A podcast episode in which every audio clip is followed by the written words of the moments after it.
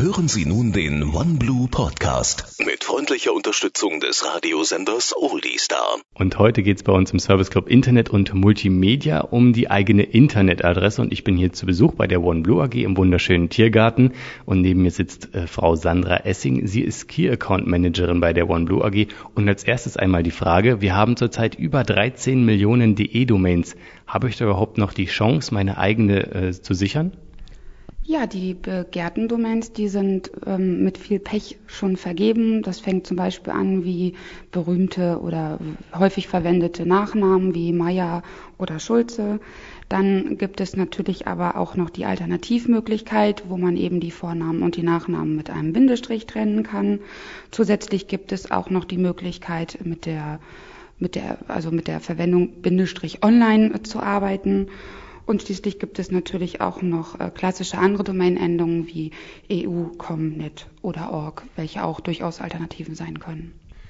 Natürlich, Firmen brauchen eine eigene Homepage, eine eigene Internetadresse, allein schon damit sie ihre Sachen anbieten können. Aber als Privatperson stelle ich mir doch die Frage, wozu brauche ich eine eigene Internetadresse? Ja, also Sie können sich natürlich eine Domain registrieren, auch wenn Sie erstmal noch nicht ähm, Ihre eigene Homepage ins Netz stellen möchten. Das ähm, ist zum Beispiel dann vorteilhaft, wenn Sie ähm, in einer Bewerbung Ihre eigene E-Mail-Adresse zum Beispiel mit Ihrer Domain bilden und auch dort aktiv dann verwenden. Das ist mit Sicherheit ähm, ein besseres ja, Augenschmankerl als ähm, eben halt äh, die Angabe eines Massenanbieters an dieser Stelle. Dann gibt es natürlich auch ähm, immer die Idee, ähm, die Namen der Kinder zu registrieren oder aber Enkelkinder, wo man dann später vielleicht diese Domains verschenken kann. Ähm, ist halt eben auch nochmal eine Idee. Also ich persönlich kenne die Domain-Endungen de, eu, com und dann vielleicht auch noch org, aber da hört es bei mir dann auch schon auf. Wie viele gibt es dann überhaupt? Derzeit gibt es so circa 300 sogenannte Top-Level-Domains. Die meisten Länderendungen sind äh, .de für Deutschland oder aber auch .at für Österreich. Dann gibt es noch die sogenannten generischen Top-Level-Domains, die sich auf verschiedene Themen beziehen, wie com, net und org. Ähm, aber auch international ist die DE-Adresse sehr bedeutend und liegt ähm, nach der .com und nach der .cn-Domain für China immerhin schon auf dem dritten Platz. Mhm. Gibt es denn auch überregionale Domain-Endungen, die für deutsche Unternehmen äh, durchaus Sinn machen? Ja, also es ist sehr recht jung ist noch die .eu-Domain. Ähm, Diese gibt es seit dem Jahr 2006 und steht allen Bürgern und Firmen und Organisationen mit dem Wohnsitz innerhalb der EU zur Verfügung. Ähm, Nicht-EU-Mitglieder wie zum Beispiel auch die Schweiz ähm, können solche Domains nur in Ausnahmefällen ähm, registrieren und mit gut drei Millionen registrierten Domains gehört die .eu-Domain auch schon zu den Top Ten. Jetzt stellt sich mir die Frage, was muss ich denn überhaupt beachten, wenn ich meine eigene registriere? Wichtig ist vorab, dass die Registrierungsbedingungen eingehalten werden. Die Richtlinien, die es dazu gibt, die gültigen für .de-Domains, geht aus denen zum Beispiel auch hervor, mit welchen Zeichen eine Domain versehen werden darf oder aber welche Sonderzeichen, Buchstaben und so weiter. Ansonsten ist der Domainname frei wählbar. Ähm, man kann zum Beispiel auch zwei Wörter zusammenfügen mit einem Bindestrich wie Vorname und Nachname oder aber einen Firmenname Bindestrich online. Also das sind alles Möglichkeiten ähm, sich letztlich auch eine passende und für sich aussagekräftige Domain zu finden. Ähm, vorsichtig sollte man sein bei der Registrierung von Domainnamen in Verbindung mit Markennamen, Unternehmensnamen oder aber Namen von Prominenten. Diese können durchaus gesondert geschützt sein. Äh, ungefährlich sollte immer sein der eigene Name mit dem Vornamen sowie Firmennamen oder allgemein umschreibende Domains. Nun gibt es ja schon über 13 Millionen DE-Domains. Wenn ich meine eigene Domain erstellen möchte oder registrieren möchte, da liegt die Wahrscheinlichkeit nahe, wenn ich mir einen Namen aussuche, dass es die schon irgendwo gibt. Wie kann ich denn sicher gehen, dass es die nicht gibt und wo kann ich danach gucken?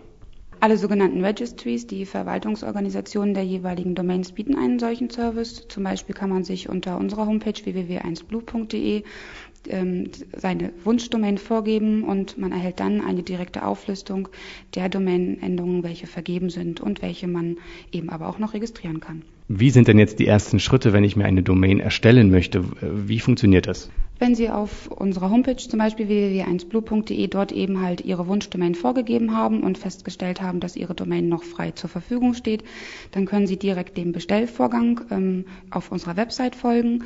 Dort müssen Sie ähm, Ihren Namen, Anschrift, Telefonnummer, also im Endeffekt alle wichtigen Daten, die notwendig sind, um eine Domain überhaupt erst einmal zu registrieren, vorgeben. Und wenn Sie denn dann die Bestellung bestätigt haben, natürlich haben Sie sich auch einen entsprechenden Tarif mit ausgesucht, der für Sie passend ist und auch für Ihre Zwecke, ähm, dann wird nach Bestätigung Ihrer Bestellung ähm, die Registrierung sofort an den zuständigen Registrar geleitet. Ja, und dann verfügen Sie eigentlich in kürzester Zeit äh, über Ihre Domain. Wenn ich jetzt äh, eine Homepage bei irgendeinem Provider also erstellt habe, kann ich den Provider denn auch wechseln oder muss ich dann mein Leben lang bei dem Provider bleiben? Nein, natürlich nicht. Sie haben jederzeit die Möglichkeit, sich einen anderen ähm, Provider zu wählen. Das geht für eine Domain, das geht für alle Ihre Domains, da sind Sie an der Stelle völlig frei. Ähm, das macht natürlich dann immer Sinn, wenn Sie einen Provider gefunden haben, der Ihre Domains günstiger verwalten kann. Wenn ich den Provider wechseln will, was muss ich denn dabei beachten?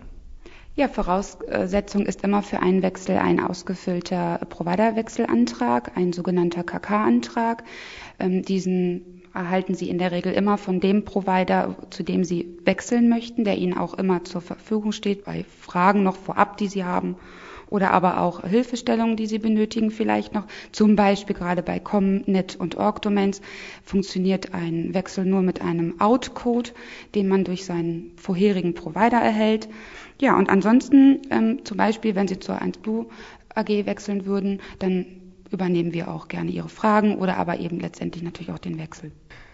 Wenn wir einen Blick in die Zukunft werfen, was gibt es denn da für Entwicklungen noch zu erwarten? Das ist ein sehr spannendes Thema an dieser Stelle. Und zwar Anfang 2010 wird es die Möglichkeit geben, Firmenendungen als Domain registrieren zu können. Zum Beispiel stellt sich da dann die Frage bei der Endung .puma, ob diese Domain eher einem Wildpark zugehören könnte oder aber einem vielleicht bekannten Sportartikelhersteller. Es gibt dort noch viele Fragen, Voraussetzungen, die so noch gar nicht geklärt sind und letztendlich der technische Aufwand, der dahinter steht, die ähm, Vorregistrierungsphase oder die Vormerkphase an dieser Stelle ist auch sehr aufwendig, was wahrscheinlich auch erstmal dazu führt, dass es sehr kostenaufwendig werden wird. Aber ähm, letztendlich ist das ein Thema, wo auch wir als 1Blue AG sehr interessiert sind und natürlich auch mit am Ball bleiben werden. Sie hörten den OneBlue Podcast mit freundlicher Unterstützung des Radiosenders Oldie Star.